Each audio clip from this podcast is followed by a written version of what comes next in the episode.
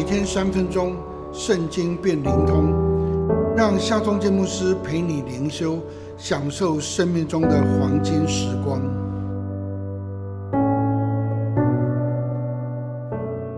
四世纪第六章二十五到二十六节，当那夜，耶和华吩咐接殿说：“你骑你父亲的牛来，就是那七岁的第二只牛，并拆毁你父亲为巴利所筑的坛。”砍下坛角的木偶，在这磐石上整整齐齐的为耶和华你的神筑一座坛，将这第二只牛献为燔祭，用你所砍下的木偶做柴。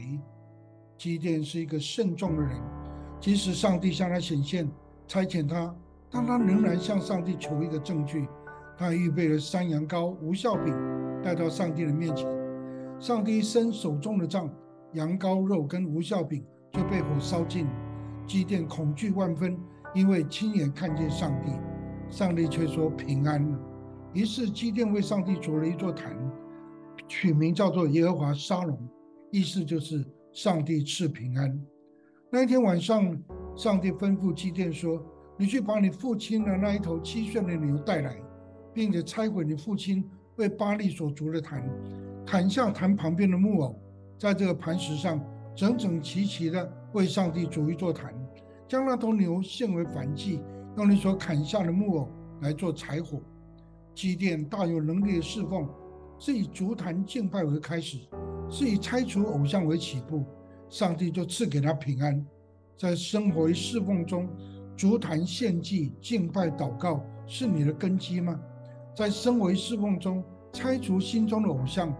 对付妨碍你爱上帝的事物是你的优先吗？如果是，你就可以在耶和华沙龙的祭坛上享受上帝所赐的平安。上帝转身观看祭殿，上帝也会转身观看你。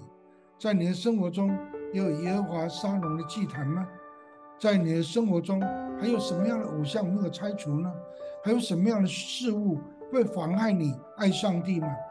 让我们来祷告吧。全能独一的上帝啊，我们的心要归向你，我们要以足坛敬拜为每天生活的开始，以拆除心中偶像为我们侍奉的优先。求主赐下完全的平安与坚定的信心，奉靠耶稣基督的名祷告，阿门。